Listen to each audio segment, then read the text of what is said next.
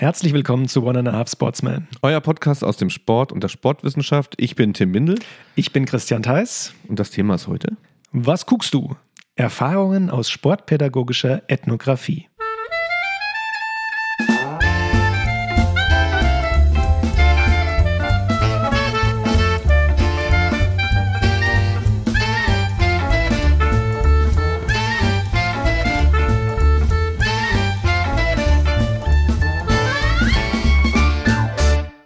Und wir nehmen an einem ganz besonderen Tag auf und ich sag mal in Mainzer Manier, Tim, wolle man Roy lasse?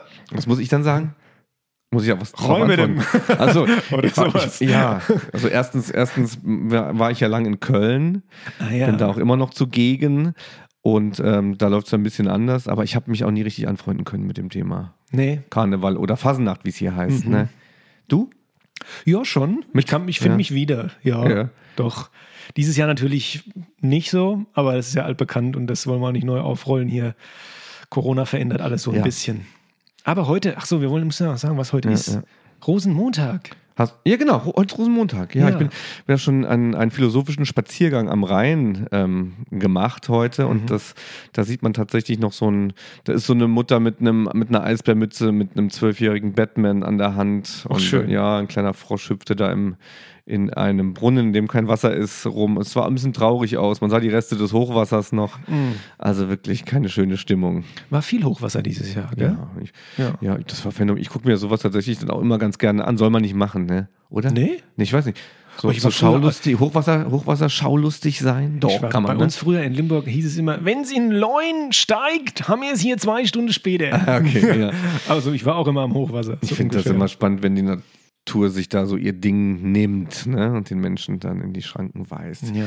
Ich war ja auch massiv im Schneegestöber. Letzte Hast du Winter- Woche. Winterfotos Winter, gemacht? Genau, ich war in Ostwestfalen die ganze Woche. Ich hing sogar zwei Tage in Hamm fest.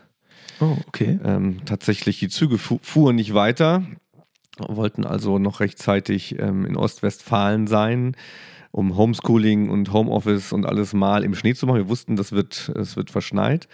Und da sind aber etwas zu spät gefahren und die Züge fuhren in Hamm nicht mehr weiter. Und es war eine ganz bizarre Situation. Also ich habe noch nie so viel Schnee auf einmal gesehen, Mhm. zumindest in unseren Breiten. Und da mussten wir ins Hotel. Und da stand erstmal alles still für zwei Tage. Aber das übernimmt die Bahn dann, oder? Hast du ein Ticket gebucht gehabt? Ja, ja, ich hatte ein Ticket. Ähm, bin mir nicht ganz sicher, ob sie das jetzt tatsächlich übernimmt. Ah, okay. Ich Ich dachte immer, war vorher auch schon klar. Es war drei Tage vorher klar, dass das nichts Ah, wird. ach ja, richtig. Die haben ja. Ja. dann auch, ich kann mich erinnern, dieses Angebot mit kostenfreier Stornierung gab es bei Ich musste auch Bahn fahren in dieser Zeit. Die, Ja. die Ansage war sehr solide eigentlich. Da passiert am Sonntag wird das. Wird, ich habe Genau. nicht dran geglaubt. Da seid ihr Ja. selbst schuld, wenn er fährt. Genau. Ja, genau.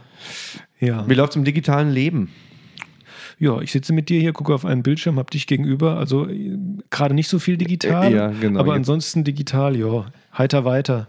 Ich habe ich hab in letzter Zeit ein paar digitale Erfahrungen gemacht. Ich war ein bisschen näher dran beim Homeschooling. In der Sekundarstufe 1 habe ich es live miterlebt, sowohl in einer sechsten Klasse als auch in einer ähm, neunten Klasse. Habe ich also äh, Menschen live äh, begleiten können bei ihrem Homeschooling. Da habe ich mal gesehen, wie das wirklich äh, funktioniert, beziehungsweise auch nicht funktioniert. Ja. Ich fand es echt traurig. Mhm. Und war das dann Homeschooling im, ich sag mal, in synchroner Form oder in asynchroner Form? In synchroner Form. Also vielleicht für die mh. Leute, die es jetzt noch nicht die Worte gehört haben, dass praktisch ein Lehrer oder eine Lehrerin Mhm. live, kann man auch so sagen, gell, via, was Ja. nutzt man da? Zoom bestimmt nicht, gell? Was, Doch, Zoom war. Doch? Oh, ich dachte, das es war- wär so es war Zoom, verpönt. Moodle, Teams, alles Mögliche. Oder Big alles Blue Button oder Ah ja, genau, irgendwas. da, ja, ja, ja. ja. Okay. Ja, das irgendwie gewöhnen sich, haben die, die Schüler, Schülerinnen sich daran gewöhnt, zum Teil habe ich einen Eindruck, aber die wirken schon sehr zombieartig so. Ne? Und dann gibt es auch schon hier und da Tricks mit, ähm, ich fühle mich nicht ganz so wohl und mache die Kamera aus und nebenher wird irgendwas rumgedaddelt. Und ich meine, das mache ich ja auch, wenn ich auf einer wenig spannenden Sitzung bin und sowas passiert tatsächlich auch mal, Ja. dann mache ich neben, schreibe ich nebenher E-Mails zum Mhm. Beispiel. Ich habe jetzt erfahren, auch von einem Lehrerkollegen, dass ähm, die Schüler nicht verpflichtet werden können, die Kamera Mhm. anzuschalten. Ja, Das genau. ist natürlich auch äh, natürlich absolut ja berechtigt natürlich auch von der rechtlichen Seite, macht natürlich Unterricht, aber ich kenne das selbst mhm. oder wir kennen das selbst nicht gerade einfacher, weil ich glaube, es ist bei den Studenten genauso. Die müssen nicht die Kamera mhm. anschalten. Mhm. Ja. Das ist natürlich ein großes Problem für die Dozenten und für die Lehrerinnen, dann die Schüler da nicht zu sehen. Also wir haben es ja selber auch erlebt in dem Semester und dem davor ja auch. Und ich glaube, gerade für die Schülerinnen und Schüler fehlt einfach so viel von dem, was eigentlich Schule für sie ist. Und da kommen wir vielleicht schon mal so zu dem Thema, das wir heute haben, ethnografisch betrachtet, also aus deren mhm. Welt, was Schule für Kinder, für Jugendliche eigentlich ist. Das ist ja nicht nur Lernen, sondern das ist Leben, das ist auf dem Schulhof die anderen sehen, das ist heimlich was machen, das ist irgendwelche äh, Lehrer zu sehen, die man nicht mag und sich von Erwachsenen zu distanzieren. Das ist alles das ist, man, man, ähm, man sagt ja auch, ähm, das ist die Schulzeit. Ja, Schule ist das Komplettpaket. Das ist eben nicht mhm. nur Wissensvermittlung, sondern auch soziale ähm, ja, soziale Interaktion und das bin ich voll bei dir. Ich habe die sehr gebraucht, die Schule, um, ist eng um eine Opposition zu finden zu Erwachsenen. Ich habe dort so, ich, ich, war dort einfach konfrontiert mit vielen, vielen Erwachsenen, die eben nicht meine Eltern sind in der Schule.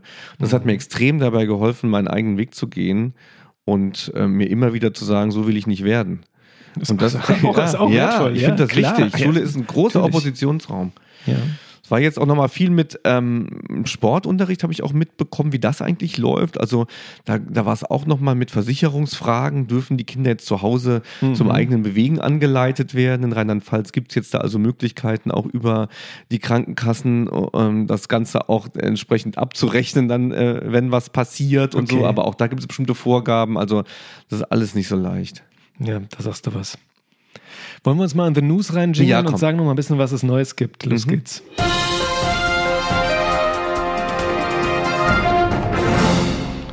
Ich, habe den Blog immer noch nicht genau verstanden. Was Neues in unserem Leben oder in, im wissenschaftlichen Leben? Das habe ich, glaube ich, in der allerersten Folge schon gefragt. Ja, und ich glaube, ich habe dir ja. schon beantwortet, aber ähm, es ist sowohl als auch. Und ich verbinde es so ein bisschen damit. Ich habe ja letzte Woche schon, ähm, beziehungsweise in der letzten, nicht letzte Woche, in der letzten Episode angesprochen, dass mich so die Forschung hinsichtlich der Corona-Thematik auf den Sporteinfluss sehr interessieren würde. Und ich mhm. jetzt, bin jetzt selbst Opfer geworden, sozusagen in den letzten Tagen, Wochen, ja, ich bin mit meiner Zeitrechnung nicht so ganz, mhm. äh, bin mir nicht so einig. Die Zeiten verschwimmen ja so ein bisschen in der Corona-Zeit. Ob es jetzt Tage oder Wochen oder Stunden waren, ich weiß es nicht.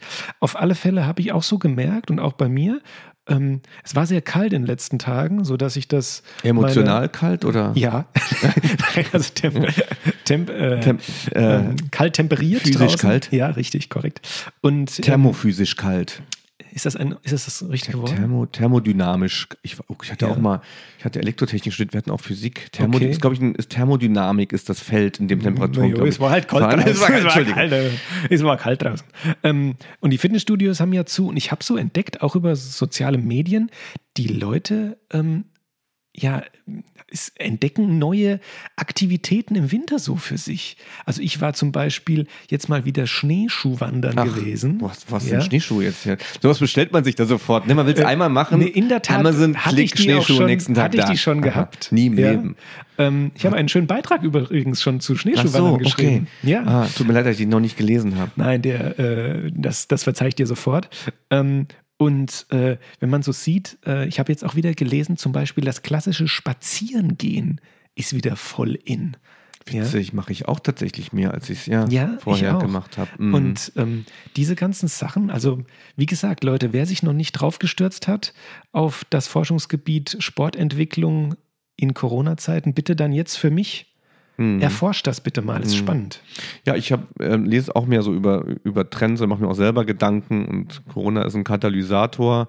Ich glaube, dass die Individualisierung im, im Sport weiter voranschreitet. Ich glaube, dass viele Leute ihr, ihr, eigenes Ding machen wollen, dass ein bisschen die Tendenz weggeht zu klassischem Sport, also eher so Outdoor-Geschichten, Skateboard, Fahrrad und die Sachen, die werden auch gerade gut verkauft.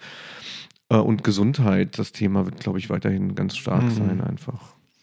Ja, ich weiß, wir sind ja vielleicht, da teilen sich unsere Meinung noch so ein bisschen, ähm, wie schnell sich das eventuell wieder in Anführungszeichen normalisiert, zurückentwickelt, wie auch immer.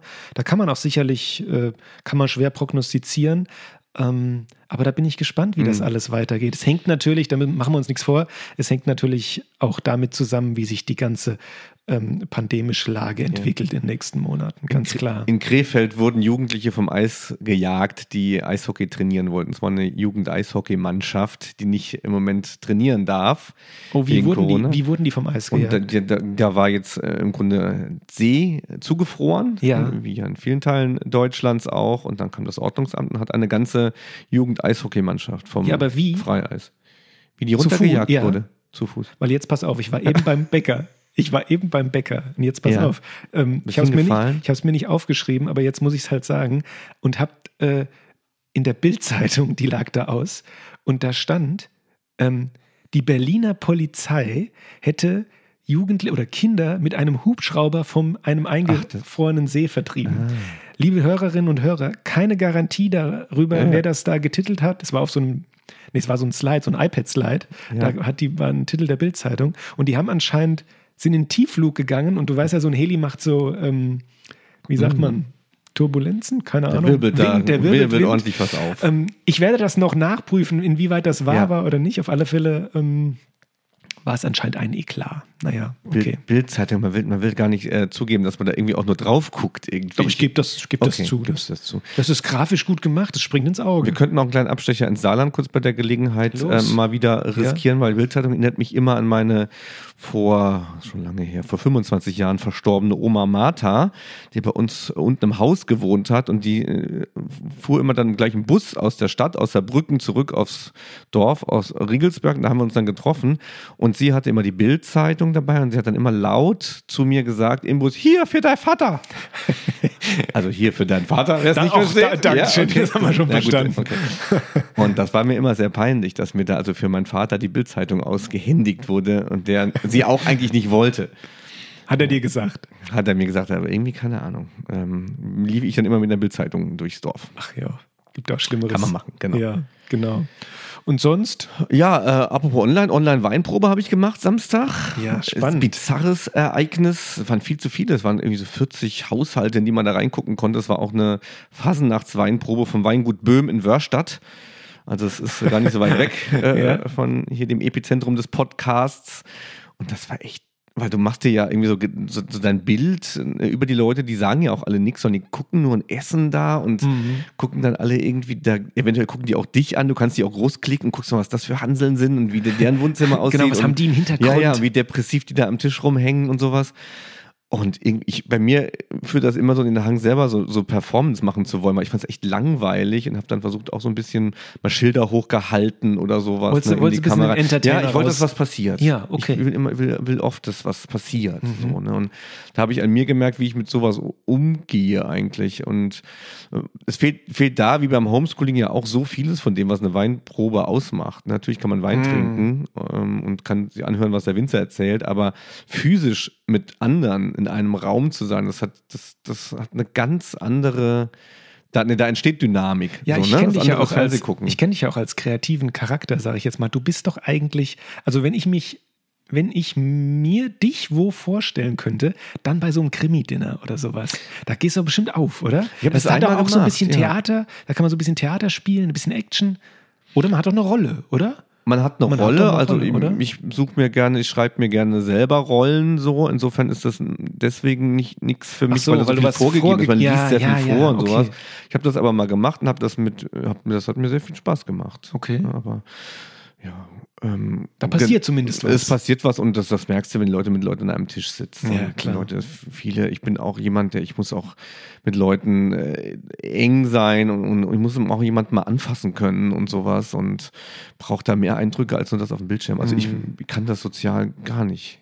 Also ich muss zu mir sagen dazu, ich habe einen sehr, manchmal einen sehr sarkastischen Humor, ja, und der wird leider in der aktuellen Zeit, wenn ich eine Maske trage, manchmal überhaupt nicht verstanden, Ja. weil man mein Lachen oder mein leichtes Schmunzeln dann Okay, nicht sieht. ja, ja. Das ging in der, das ging manchmal schon mal so in die Hose in der letzten Zeit, wenn ich irgendeinen ähm, äh, ja, mit der Maske irgendwas sage und dann eigentlich Mhm. so einen kleinen Schmunzler loswerden wollte, das aber dann überhaupt nicht verstanden wird, weil eben diese Maske alles Oh, abdeckt. ja, Gefährlich. Ja, da, mh, dafür gibt es ja Emojis. Vielleicht gibt es dann irgendwann, kannst du dann Emojis in, in, auf deiner Maske auf. Oder so ein T-Shirt. Ja. Es gibt ja so T-Shirts mit so Bildschirm vorne drin. Das wäre vielleicht mal was. Dein It's Mund. a joke. It was a joke. Oh Mann, ja, das ist Thema, ne? Andere Themen? Ja. Ja, aha, du hast äh, meinen großen forschungstheoretischen Teil gekriegt, muss ja hier mal sagen. Ist wahrscheinlich im Spam-Ordner gelandet. Ich habe nichts bekommen. ja, genau. Ja, stimmt. Ja, Ja, ja. Da bin ich noch nicht ganz so weit. ja, das ist auch vollkommen okay. Ja. bin im Moment viel am Lesen. Man begutachtet unwahrscheinlich viel. Ne? Mhm. Erstmal wird man sein Leben lang begutachtet und dann begutachtet man nur noch, habe ich den Eindruck. Da war zum Beispiel eine, ähm, eine Begutachtung einer, einer Promovendin, die ein Stipendium äh, gerne hätte. Da haben wir Ah. ein interessantes, langes Gespräch geführt. Da muss er ein Gutachten schreiben und dann, genau, gibt es noch eine Habilitation. Also für die, die es nicht kennen, jemand, der also Jetzt kommt noch was Kompliziertes, die Venia Legendi erhält, also der eine Lehrbefugnis, Lehrbefähigung an der Uni erhält. Das ist also, kann man nach der Promotion machen, ist für eine Professur eigentlich vorgesehen. Da muss man auch eine Arbeit verfassen oder sammelt das mit mehreren Artikeln zusammen, da muss ich noch ein Gutachten schreiben. Also ich bin echt viel am Lesen. ja, du liest ja auch gerne, glaube ich. Aber auch sowas? doch, doch, doch, ich lese das schon gerne. Ja. Also ich merke immer, wie, wie schön es ist, wenn auch allein Hausarbeiten schon schön geschrieben sind. Ja, ähm, das ist, ja, ich mag Sprache, kann man das so sagen? Ja, ich Ja. Da, da, Ähm, da kommen wir auch heute hin mit Ethnographie, Genau. mit dem Thema. Ja. Ich hatte das letztens nochmal, ich habe dann länger drüber nachgedacht, ähm, über, über die Veränderung des Erzählens. Jetzt bin ich ja leider Sportpädagoge und kann, kann mich nicht so richtig wissenschaftlich mit sowas befassen, aber ich glaube, dass da was verloren geht und dass das nicht gut ist, wenn man sich von seinen Erlebnissen Bilder zeigt oder, oder nur noch Bilder zeigt. Und ich Mhm. animiere immer Menschen dazu und sage, ich will gar nicht ähm, die Bilder sehen, vielleicht von der Woche im Schnee und von deinem Urlaub. Ich will, dass du es mir erzählst. Und die Auseinandersetzung, die ist ja viel persönlicher. Ich will ja deine Sicht, ich will ja nicht meine Sicht auf deine Sachen haben oder auf diese zweidimensionalen Dinge machen, sondern du sollst mir erzählen, was du erlebt hast. Und ich glaube, das ist was ganz Essentielles für Menschen, dass man sich was erzählt. aber hast du das mal so erfahren? Was? Dass Leute wirklich nur Bilder zeigen, ohne zu erzählen? Anhand, anhand von Bildern erzählen, so eher. Ne? Ah, okay. Ja. Aber ich hätte es gerne mal ganz ohne Bilder. Ich will das beschrieben bekommen. Ich will, Mhm. ich will den Strand beschrieben bekommen. Ich will ihn gar nicht sehen. Vielleicht, weil du dir dann auch schöner vorstellst. Ja, er ja. Und das ist auch interessant. Wenn jemand dann die eigenen Worte dafür wählt, dann, dann fängt ja schon eine Geschichte eigentlich an. Und dann ist er viel mehr, viel mehr er selbst in der Sache. Ne, Ich will nicht objektiv den Strand sehen, an dem jemand war, sondern wie jemand diesen Strand erlebt hat und gesehen hat. Tim, so geil, dass wir jetzt über diesen, diese Schiene gerade jetzt hier aus Venus rausgehen Ja. und gleich in äh, Ethnographie reingehen. Das ist genau das. Das ist ja wie, als Das hätten wir ähm, es. Es war wirklich nicht abgesprochen. Nein. Also jetzt. Wir sprechen hier gar nichts ab. Wir sprechen gar, wir sind froh, dass wir aneinander, äh, in, in dieselbe Richtung reden. So, also gehen wir mal aus Ja. der News raus, haben wir eine kurze Transition, dann geht's los.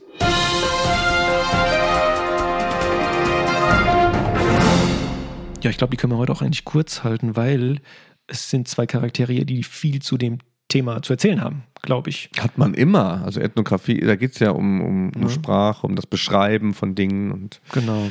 Also ein bisschen Erzählungen aus unseren Forschungserfahrungen, auch ein bisschen was Grundlegendes zur Ethnographie. Das kommt jetzt im Blog Was guckst du?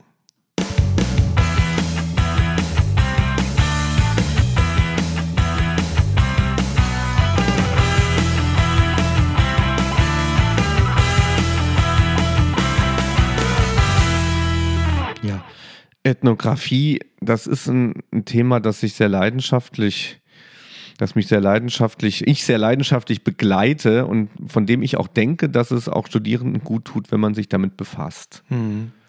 Und äh, ich habe eben schon angedeutet, wir forschen beide oder haben beide in ähm, aus ethnografischen Perspektiven Forschungsarbeiten betrieben. Ich bei meiner Dis, du auch bei deiner Dissertation.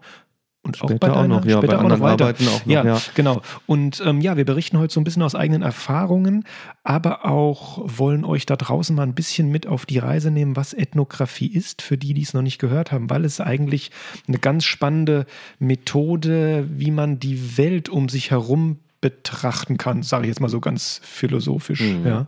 Und ähm, ganz grundlegend nochmal Ethnographie, also altgriechisch, ursprünglich Ethnos, fremdes Volk und Graphe, Schrift.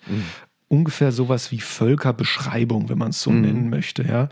Also das ist eine, ursprünglich eine Methode aus der Ethnologie und ähm, wird häufig so mittels Beschreibung äh, ja, als, als Beschreibung bezeichnet.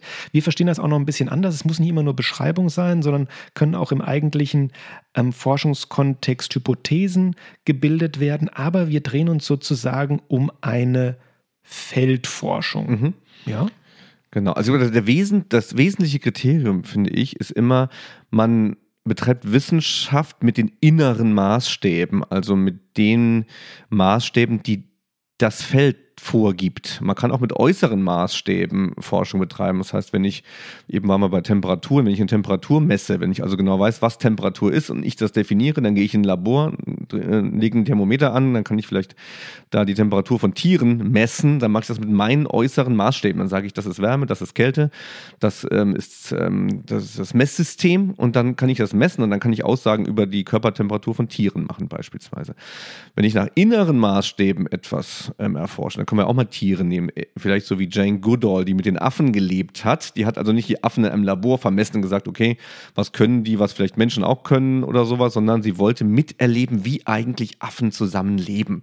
Und an dem Beispiel mache ich immer deutlich, was Ethnographie möchte.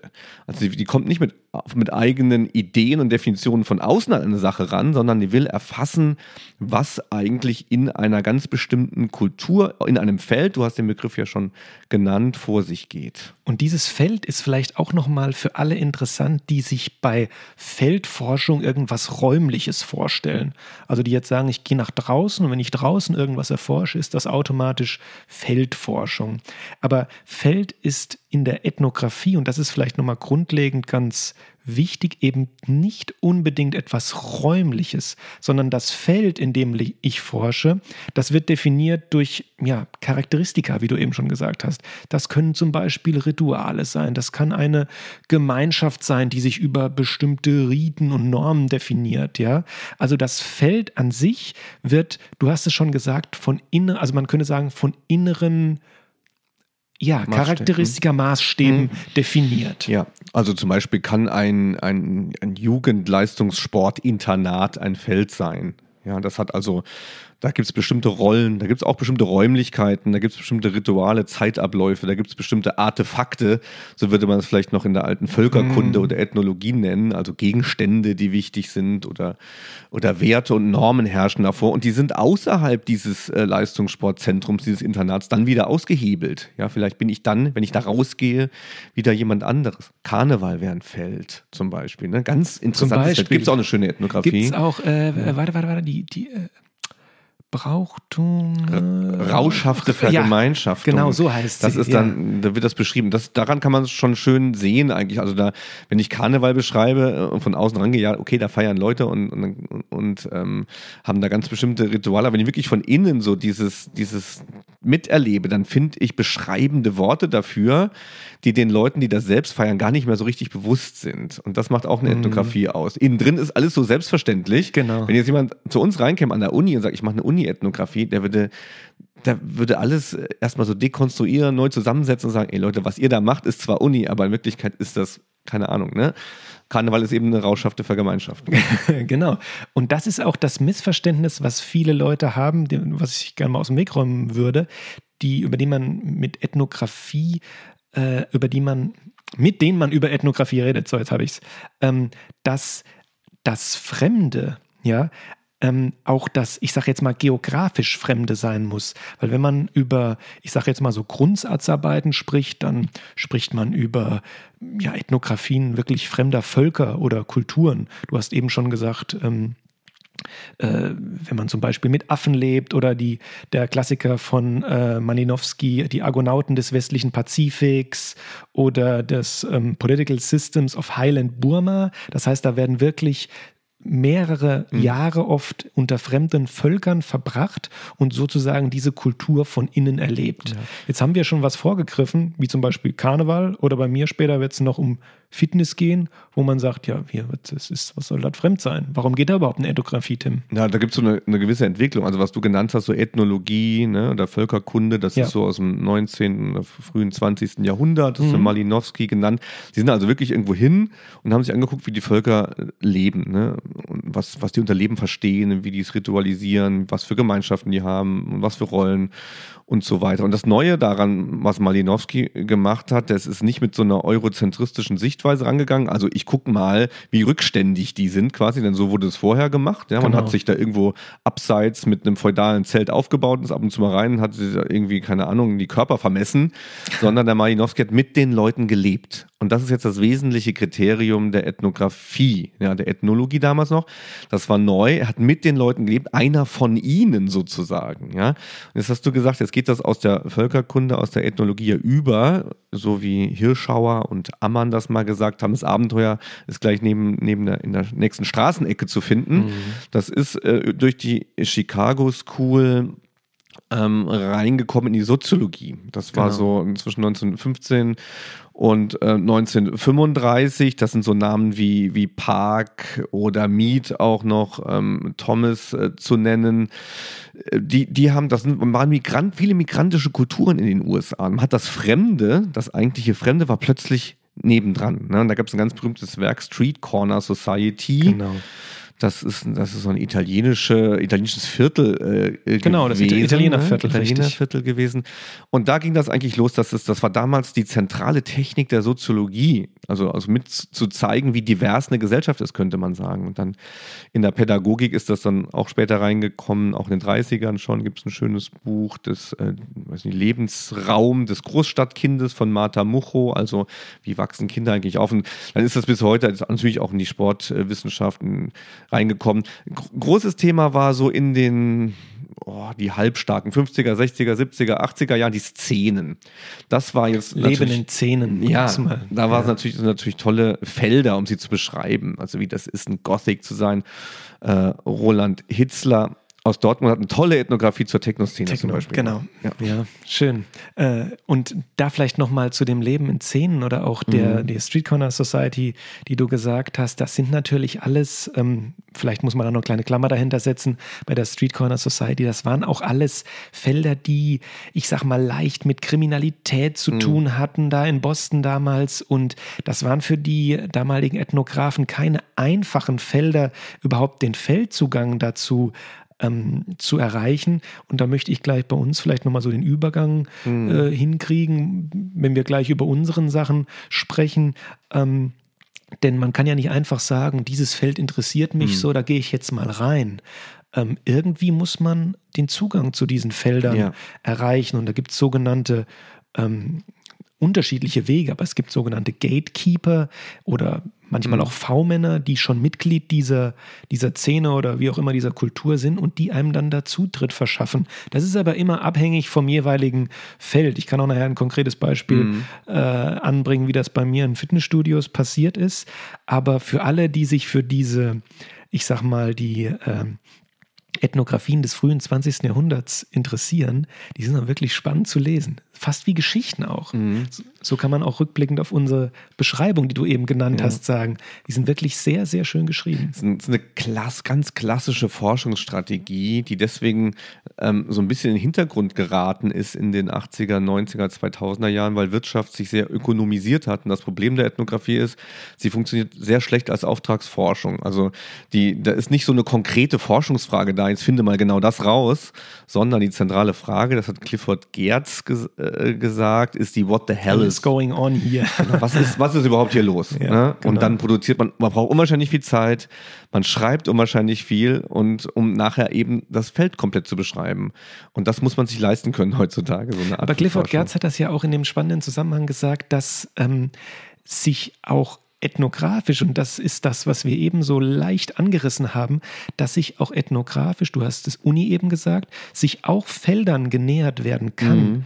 die man selbst für selbstverständlich hält. Ja, das ist, das ist ja. Ja. das Wichtige, dass die Menschen, die die Protagonisten der Felder sind, sie gar nicht erkennen, dass sie in einem Korrekt. Feld sind. Genau. Thema, Beispiel, jetzt komme ich einfach Jetzt dazu. machen wir's. Fitnessstudio. Okay, also dann machen wir mal konkret. So, das Ja. sind an, ist ein schönes das Feld. an, an einem heißen Sommertag bei 40 Grad sind Menschen leicht bekleidet in einer Stahlhalle und werfen oder heben Stahlscheiben rauf und runter. Und, oder gehen eine Treppe hoch, die im Boden versinkt. So. Genau. Das ist die Besch das ja. wäre eine nüchterne Beschreibung davon. Völlig ja. zweckfrei, würde man so erstmal sagen. Was soll das überhaupt? Und da würde Clifford Gertz sagen, what the hell is going on here? Mhm.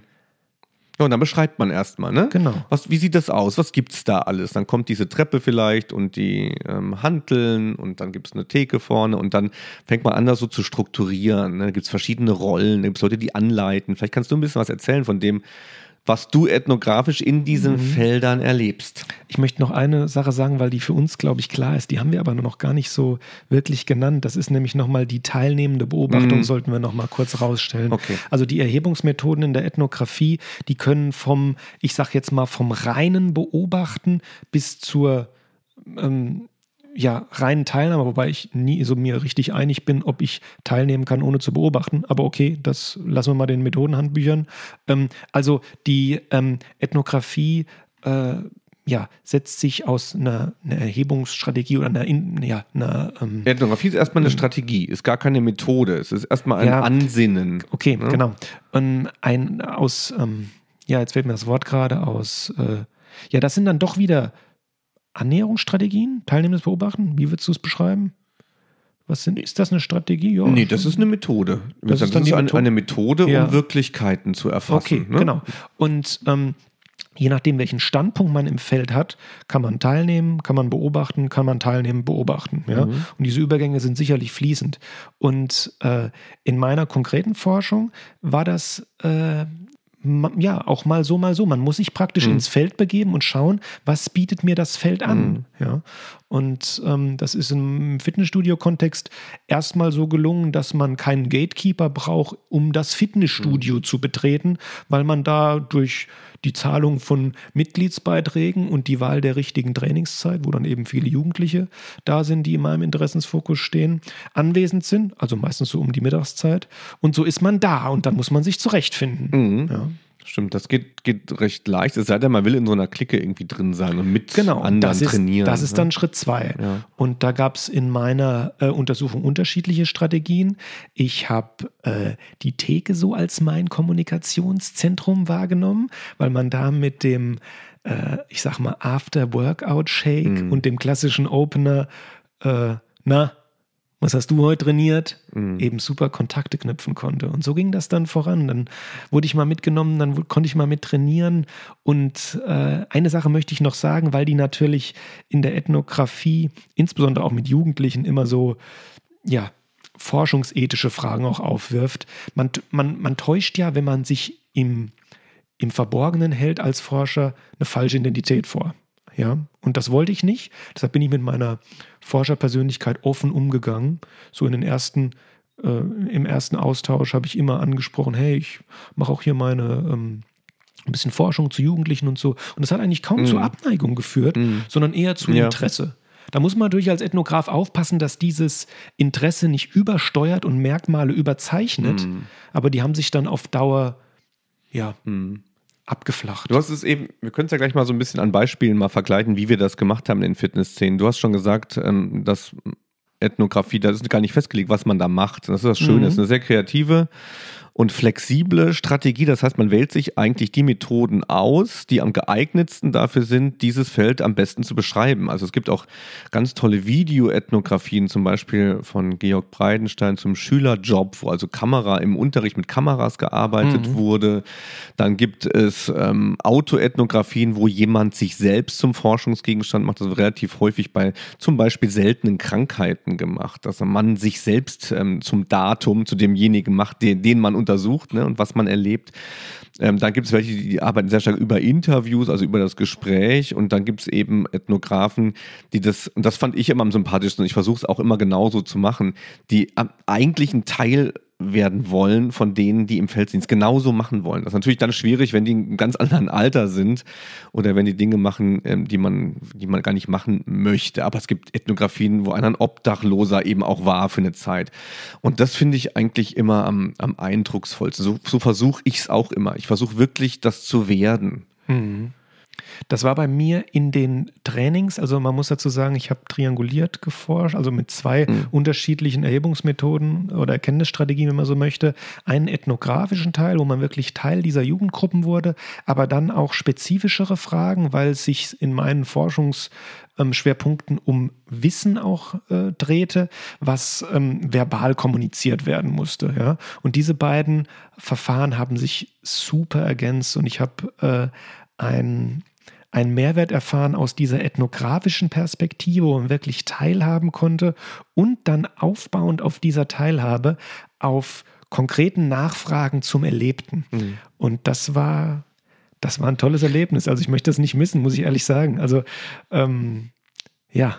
Also erzähl mir mal ein paar Sachen, die einem mhm. so passieren, weil Ethnographie ist ja auch, finde ich, okay. einfach eine spannende mein, Strategie. Mein liebstes, mein liebstes Beispiel haue ich jetzt hier raus. So, äh, unterschiedliche Jugendgruppen. Äh, ich muss eins noch in, vorne wegschießen, sonst versteht man es nicht.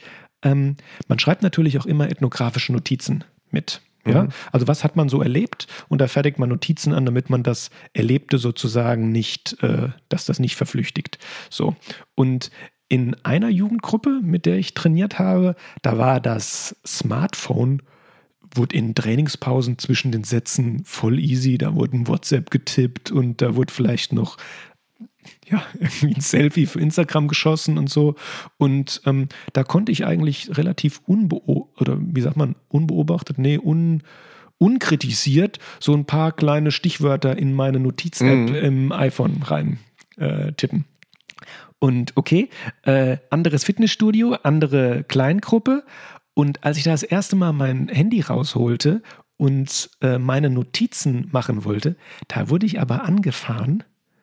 Bist du hier hm. zum Trainieren oder zum Schreiben? okay, und da habe ich gemerkt, aha, okay, das wird hier also anders wahrgenommen. Hm. Und äh, weiß nicht, ob das unbedingt mit dem Leistungsgedanke zu tun hatte, aber das sind zum Beispiel so ja, zähnetypische Eigenschaften, die Handhabung des Smartphones, wo mir dann ganz klar gemacht wurde, sobald das Training losgeht, ist das Smartphone bei uns äh, in der Tasche. Mhm. Sonst, Zitat, verlierst du Pump. Ich bin die ganze Zeit am Smartphone, wenn ich ja. im Fitnessstudio bin. Ja. ja. ja. das ist so ein schönes Erlebnis, was äh, sehr klar macht, wie unterschiedlich Leute mit ja. so Alltagsgegenständen umgehen. Ja. Also bei der Fitness-Thematik fand ich unwahrscheinlich äh, viele Dinge spannend. Ich habe über anderthalb Jahre versucht, möglichst viel davon mitzukriegen. Das ist mittlerweile schon fünf Jahre her, um das Thema auch für uns nutzbar zu machen, das Sportpädagogik. Und dann habe ich, ich fand unwahrscheinlich spannend die ganzen Geschichten, die da so mit der Ernährung da passieren. Und zuerst mhm. natürlich so Whey-Proteine mir auch gemixt. Auch dieses ganze viele Vertilgen von Dingen. Ich wollte da Muskeln aufbauen, bin in so eine Massephase gegangen. Wo hast du dieses Wissen her gehabt? Ich wollte mir das möglichst stumpf aneignen, ähm, okay. habe im Internet rumgeguckt okay. und so. Das haben viele gesagt an der Uni, ähm, ja, wir haben doch hier die Experten, fragt doch uns. Ich, nee, nee, ich will das, das so dumm, dumm machen ein bisschen. Und ja, man kann das sagen, so wie das ein Großteil der Bevölkerung Ja, ich gucke ja, im Internet im und Internet. frage Leute und dann gibt es natürlich auch Produkte und man kennt das ein bisschen und dann habe ich in diesem, in so Mixern so wirklich so krasse, äh, super nährstoffreiche und proteinhaltige Drinks da gemacht und das, dieses Gefühl, sich zu mästen, das mhm. fand ich unglaublich intensiv und spannend und dann kam ich weiß noch an dem Punkt, ich habe dann noch ähm, Kreatin dann äh, genommen und dann habe ich so BCAA mir an so einem Automaten irgendwie so in Tablettenform gekauft. Und dann weiß ich, dann stand ich da in der Umkleidekabine und hatte diese Tabletten in der Hand. Dann dachte ich für mich, das ist jetzt ein merkwürdiger Übergang irgendwie. Mhm. Jetzt schmeckst du nicht mal mehr, was du da mit dir machst, sondern wirfst einfach irgendwas ein, von dem du eigentlich keine Ahnung hast. Das wird schon ganz cool sein, weil es ist erlaubt, aber mehr wusste ich dann nicht, ne? Und das, das war, da war ich ganz oft konfrontiert mit diesen Sachen, wo ich eigentlich dachte, äh, also genau weiß ich es nicht, aber ich mach mal. Mhm. Also ein, ein ganz besonderes, äh, eine ganz besondere Erfahrung war auch noch die trainingsspezifische Bekleidung. Mhm. Ja. Insbesondere, ich habe ja auch mit äh, ähm, äh, Kleingruppen trainiert, die, wo auch äh, äh, weibliche äh, Jugendliche äh, mittrainiert haben. Und da war das Ziel, also auch ein ganz spannendes, äh, ähm, eine ethnografische Perspektive war auf die Motive des Sporttreibens. Da ging es darum, ähm, sich optisch fit zu machen, um mhm. bereit zu sein, andere Trainingsklamotten anzuziehen, um ja. weiter zu trainieren. Also ich möchte gerne, da hat äh, auch in einem Interview eine Trainierende zu mir gesagt, sie möchte endlich mal bauchfrei trainieren mhm. gehen können. Und ich habe ganz stumm gefragt, ja, warum denn? Ja, schön. Ist ja warum interessant. Denn? Ist, ja, ja, ja. Ja mhm. damit ich mich nicht schämen muss. Mhm. Ich sage, okay, ja, warum denn? Ja, weil ich nicht bauchfrei trainiere.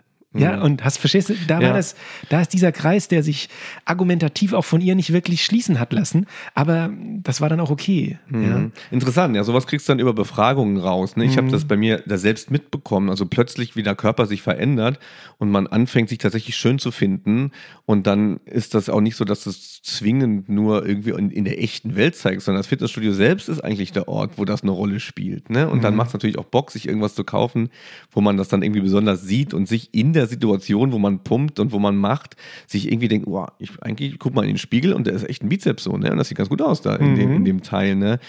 Und wenn man das so selbst erlebt und dann mit anderen noch spricht und vielleicht noch in Internetforen geht, dann merkt man schon, das wäre so eins meiner Ergebnisse, dass eben diese Körperbildorientierung, was das eigentlich bedeutet. Ne? Von außen hätte man auch immer gesagt, okay, man will irgendwie wir wollen nur oberflächlich schön sein, aber ich habe dann durch das Miterleben auch schon gemerkt, an diesem Schönheitsding hängt auch sowas dran wie, ich kann was, ne? Und ich kann diesen Witz jetzt einsetzen. Und das fühlt sich schön an, diese Potenziale zu haben und sie gleichzeitig sichtbar zu machen. Und das mhm. kann Ethnographie eben äh, herausfinden, es viel detaillierter äh, beschreiben, weil man es auch selber erlebt und selber auf die Dinge kommt, die von außen gar nicht sichtbar sind. Da wirkt das alles plötzlich plötzlich viel spannender und vielschichtiger. Mhm. Eine Sache, die ich auch noch erfahren habe, so noch als kleiner Leckerbissen, wenn man so möchte, das hat äh, Anne Hohner, die muss ich auch noch mal kurz melden, hat auch ganz spannende Ethnografien, auch zum Thema Fitness-Thematik äh, geschrieben. Ähm, schon angerissen ist das Thema Spiegel im Fitnessstudio. Mhm. Ja? Der Spiegel ist ja so das äh, Konstrukt, wo man sagt, ja, man befindet sich praktisch unter stetiger Selbstkontrolle. Mhm. Und äh, wenn man merkt, wie Spiegel auch angebracht sind im Fitnessstudio und wie oft man über Ecken irgendwen anders beobachtet und man ist praktisch in dem Fitnessstudio unter ständiger Beobachtung von irgendwem anders. Mhm. Und äh, das macht, das kann ich jetzt schon mal verraten, mit meinen, also würde ich jetzt schon mal eine Hypothese äh, präsentieren aus meinen Ergebnissen, das macht insbesondere den weiblichen Trainierenden mhm. zu schaffen, weil sie sich bei bestimmten äh, Übungen bestimmten Trainingsvarianten beobachtet fühlen. Das kann man so ganz klar als mhm. Hypothese mhm. präsentieren und das ist vielen unangenehm. Mhm. Ja, also man, man, kommt, man kommt da wirklich, das sind schöne Ergebnisse, man kommt dann wirklich an Diskussionsmaterial ran mit so ethnografischen Sachen. Ne? Man kann jetzt nicht groß auf die Bildzeitung vorne draufschreiben, 80 Prozent der Nein, so und so, ne? sondern mhm. man schreibt sauber und das und aus diesen sauberen Beschreibungen bekommt man auch als Pädagoge ja ganz gute, ganz gute Möglichkeiten, damit auch in pädagogischen äh, Zusammenhängen umzugehen, ne? wenn man viel darüber weiß, wie das eigentlich aus Sicht der Beteiligten ist.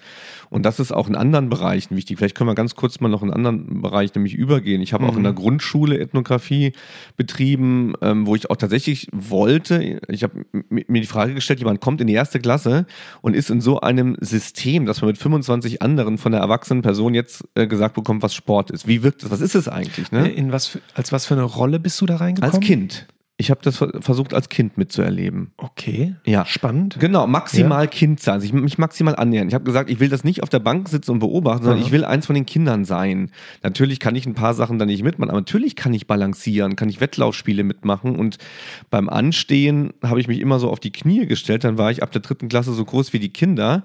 Und das ist allein schon spannend, dann die Lehrerin zu sehen, wie sie einfach mal einen halben Meter größer ist als man selbst so. Ne? Aha, ja. Und, und allein die Anstehgeschichten in so einem Parcours mit den Kindern darum zu drängeln, wer wo ist und wer mit wem da irgendwie befreundet ist und was für ein Quatsch da eigentlich abläuft.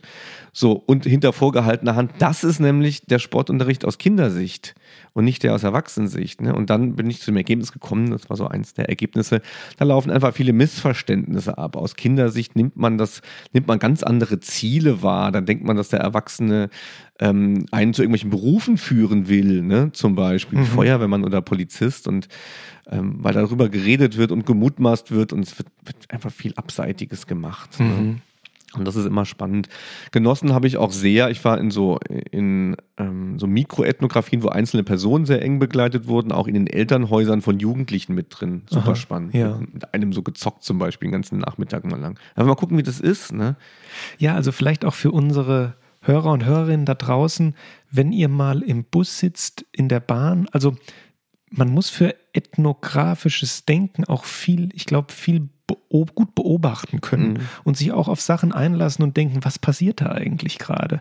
Ich kann mich erinnern, du hast mal auf einem einem, boah, nagelt mich nicht drauf fest, auf irgendeinem DVS-Nachwuchsworkshop, hast du mal so eine Ethnographie in der Bahn oder im Bordbistro? War so eine Übung, ne? War so, eine so Übung. Workshop gemacht, ja, ja. Wo man sich einfach, Bahn ist super. wo man äh, sich das Bekannte fremd macht. Mhm. Macht euch das, das Bekannte mal fremd. Setzt euch mal in den Bus und schaut mal um euch und guckt, was, was passiert denn hier überhaupt?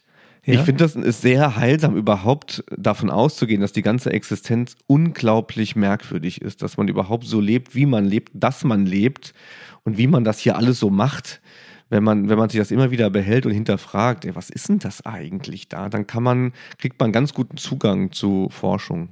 Ich finde, das, äh, das löst auch so ein bisschen Druck von Schultern mhm. von manchen Leuten. Dass man, also nicht nur von manchen Leuten, sondern speziell auch von Jugendlichen, ähm, dass man sich immer wieder klar sein muss, ich muss nicht so sein wie alle anderen. Mhm. Und das ist ja gerade alles durch den großen ja, Social Media Stream, der da in eine Richtung zieht. Äh, es sehen bald alle ja, klamottentechnisch mm. ähnlich aus und werden in dieselbe Richtung gezogen. Und ähm, das setzt auch viele Jugendliche unter Druck, so ist meine Erfahrung gewesen. Mm. Ich, ich, will mal noch, noch eine Sache äh, sagen, so zu warum eigentlich Ethnographie. Und ich glaube, mm. sie ist jetzt extrem wichtig gerade, weil das Thema Diversity auch so extrem stark an die Oberfläche kommt. Endlich wird was gemacht. Ja. Ja, endlich ähm, gibt es nicht mehr nur den Mainstream. Übrigens müssen ja. wir das auch mal eine, ja. eine Folge zu machen, Diversity im Sport.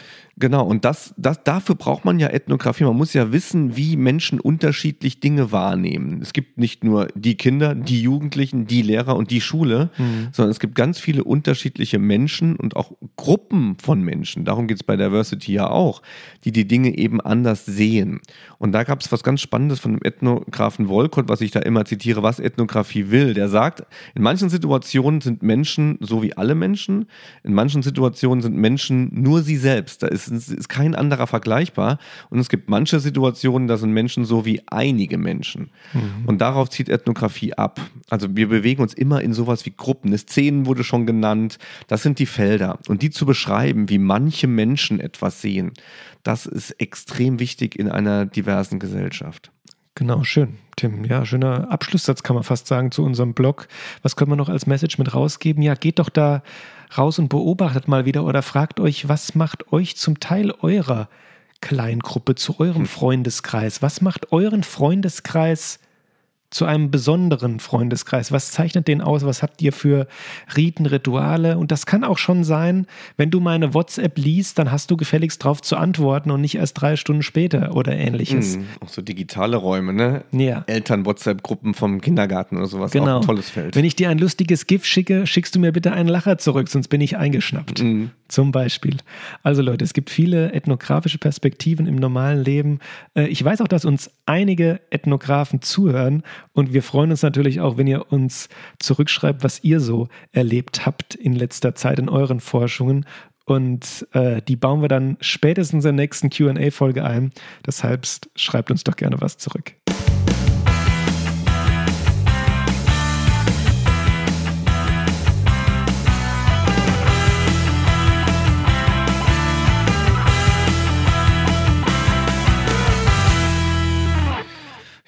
Man müsste jetzt eigentlich nur ganz viele Felder mal nennen. Wo kann man überall rein? Geht mal zum Beispiel zu einer Bodybuilding-Meisterschaft, wenn alles wieder normal ist oder so. Sind wir auch sehr nah an der Fitness-Thematik oh, wieder. Ja, ja, aber das ist, das ist, aber da, da kann jeder Ethnografie machen. Ich habe das mal gefilmt, mhm. habe Studenten auch gezeigt, das ist für alle so fremd, ja. für die meisten, für fast alle so fremd. Das ist aber es gibt, also äh, als ich das jetzt kennengelernt habe während meinen Forschungen, ich muss ehrlich sagen, ich bin richtig ähm, äh, ja, wie, wie, kann man das sagen? Das ist, das ist eine tolle Art und Weise, das Leben kennenzulernen, mm. wenn man das jetzt mal so ganz, oh Gott. Ja, äh, also zum Beispiel Ethnografien im Kloster, mm. unter Kriminellen, unter ähm, Karneval hast du schon genannt, unter Leistungssportlern, dann unter hier Diversity. Es gibt auch ganz tolle Ethnografien unter zum Beispiel den äh, Homosexuellen mhm. der 40er, 50er Jahre, mhm. die da noch ähm, äh, total unterdrückt auch wurden im, oder nicht gleichberechtigt wurden. Im Sport ja? gibt es eine schöne über Roller Derby, was ja auch eh viel ähm, von homosexuellen Frauen auch ähm, betrieben mhm. wird.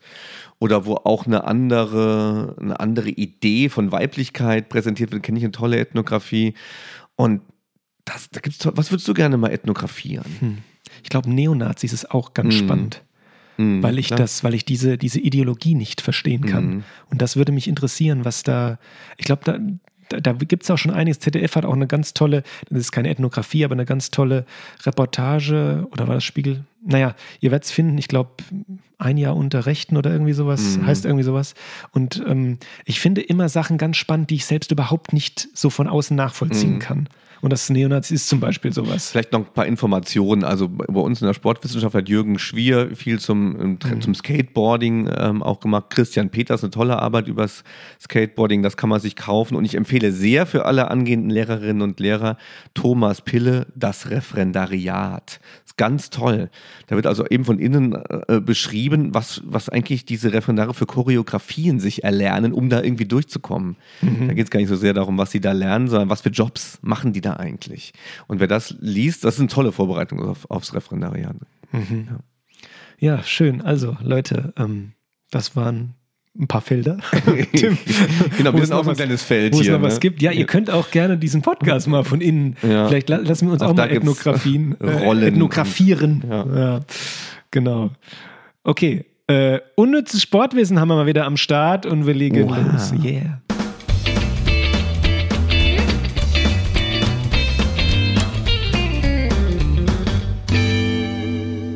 Ich habe mal wieder spontan was ausgedacht, weil ich es auch neulich gesehen habe und ich fand es toll.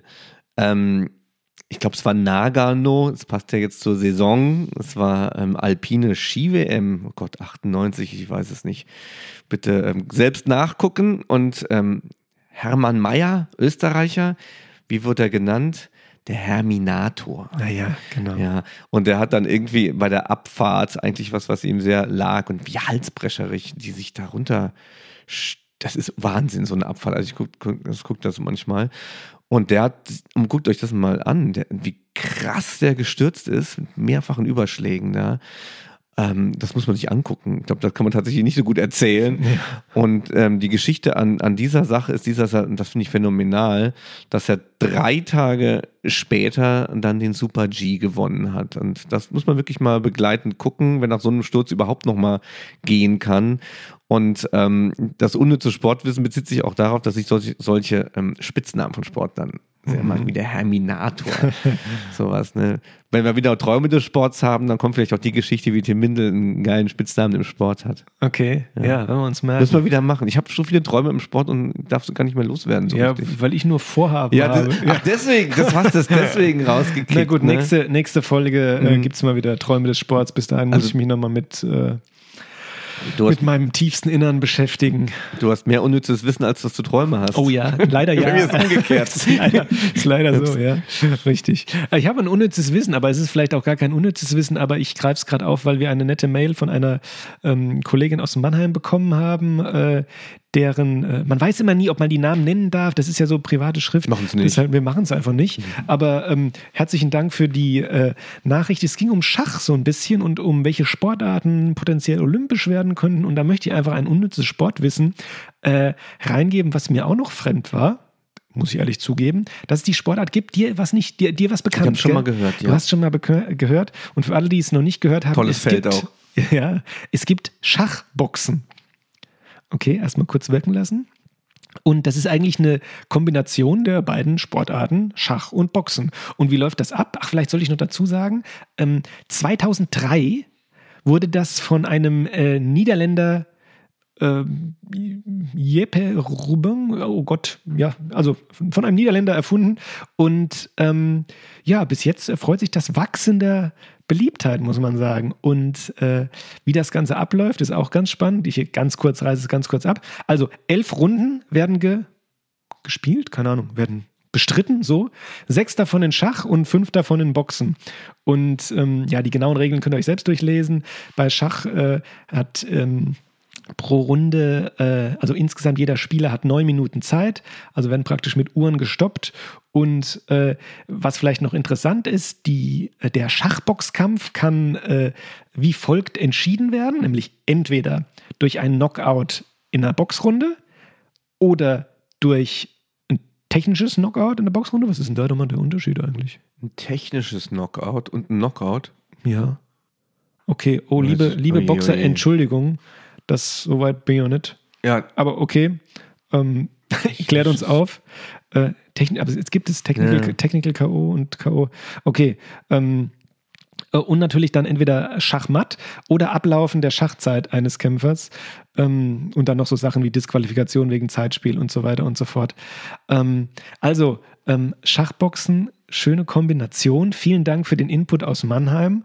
Ähm, Tim, vielleicht treten wir mal gegeneinander an. Ich muss aber meine Schachskills dann, äh, muss meine Schachskills dann wieder äh, erlernen, Ach, damit ich nicht mehr- gegen dich beim Boxen antreten Ich muss mit so einem äh, Brustmuskel. ich dachte, du hast Ja? mehr Angst vom Schachspielen als vom Boxen jetzt plötzlich. Kannst, Nee. du, Schach, kannst du Schach spielen? Ja, ich war doch jugendlicher Schacher. Ach stimmt, du warst ja noch an der Schach AG.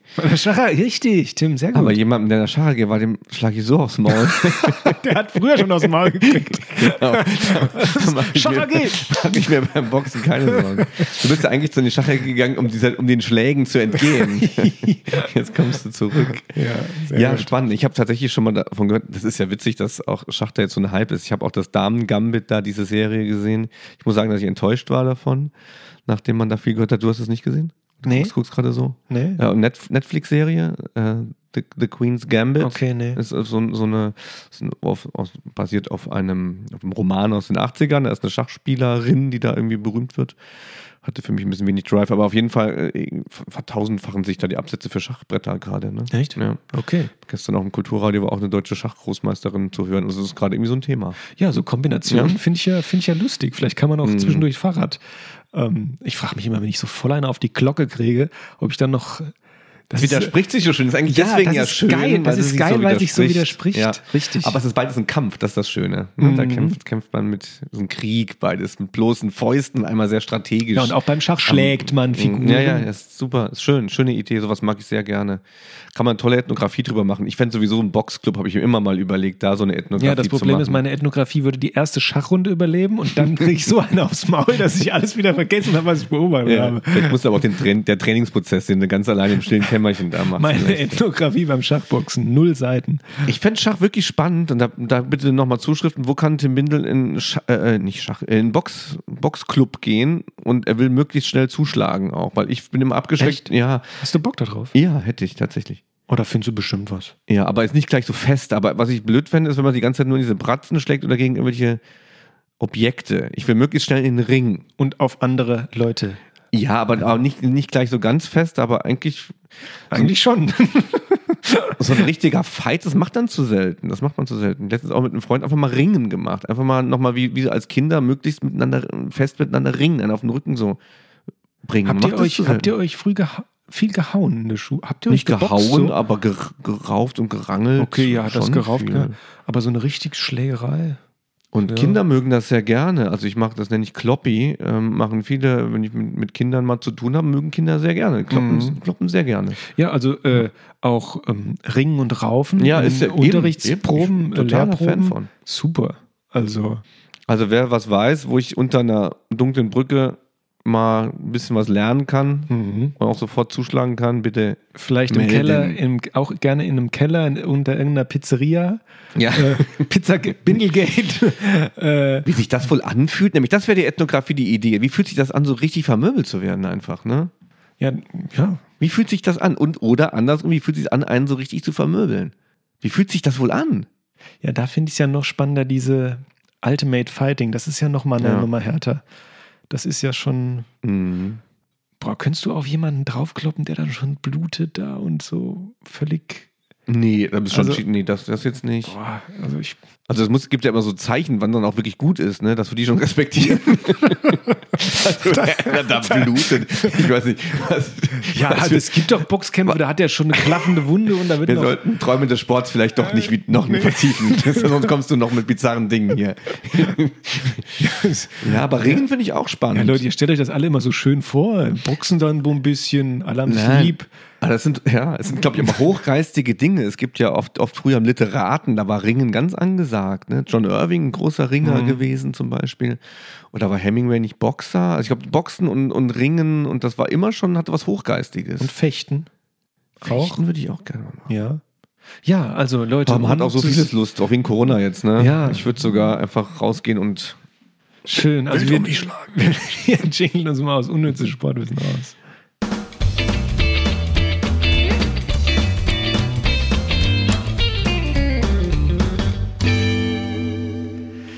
Ja, das hat richtig Bock gemacht heute. Ja, doch, ich hätte man noch braucht drei äh, Folgen. Ja, eigentlich wir. Man muss ja erzählen, was da, was da so passiert. Ich habe auf dem Streetballplatz mal Ethnografie gemacht und dann da so überlegene Leute einen da so vorführen und so, so einfach so ein paar Geschichten. So. Mhm. Da sind wir nicht so gekommen. Wir haben es jetzt zu schlau gemacht. Wir haben da groß, groß einen auf ja, aber Wissenschaft gemacht. wir, ne? wir haben jetzt mal eine Grundlage geschaffen Ja, für ja. zukünftige ethnografische Erzählungen. Mhm. Ich glaube, da können wir noch ein oder das andere Mal zurückkommen, weil das, ich höre da selbst gerne zu. Wenn Mhm. Leute, also wenn du zum Beispiel von deinen Sachen erzählst, tue ich immer so, als würde es mich interessieren. Ich habe das mal mit Nein, Studenten also- gemacht. Ähm, das war ganz toll. Der eine war in, bei Bogenschützen mal im Verein. Die sollten alle möglichst fremde Dinge nehmen Mhm. und das war, war ganz toll. Mit viel Liebe haben die das gemacht.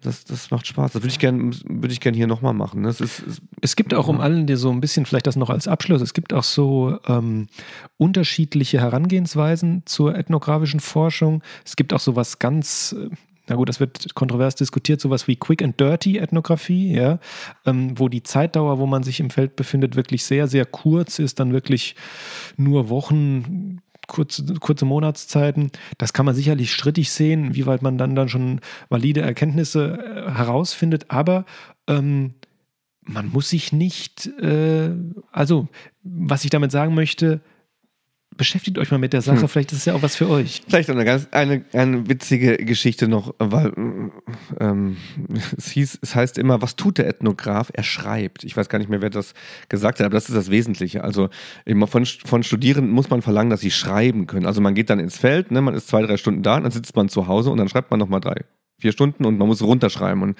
man muss Worte finden können. Ne? Man braucht einen Wortschatz. Und ich habe mal, als ich ein Wuppertal-Seminar Sportethnographie gegeben habe, habe ich ausgeschrieben, man muss Freude am Schreiben, Freude am Lesen und Schreiben haben.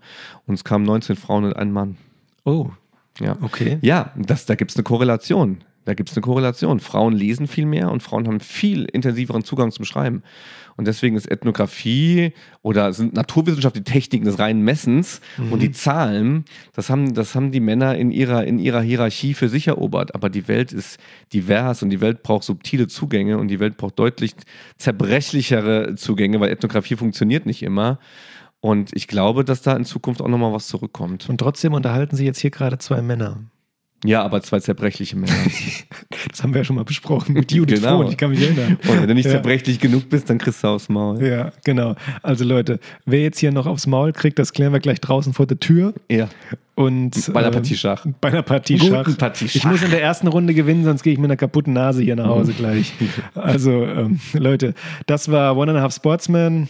Ihr habt zwei Fragen? Nee, eine Frage. Ja, und wir hatten ein bisschen erzählt. Fragen habt ihr eigentlich nie, muss man sagen. Ne? Aber wir haben ihr seid da, erzählt. wir sind da. Ja. Genau. Mein Name ist Christian Theis. Ich bin Tim Bindel. Geht raus und beobachtet ein bisschen die Leute. Und schlagt euch nicht. Ciao.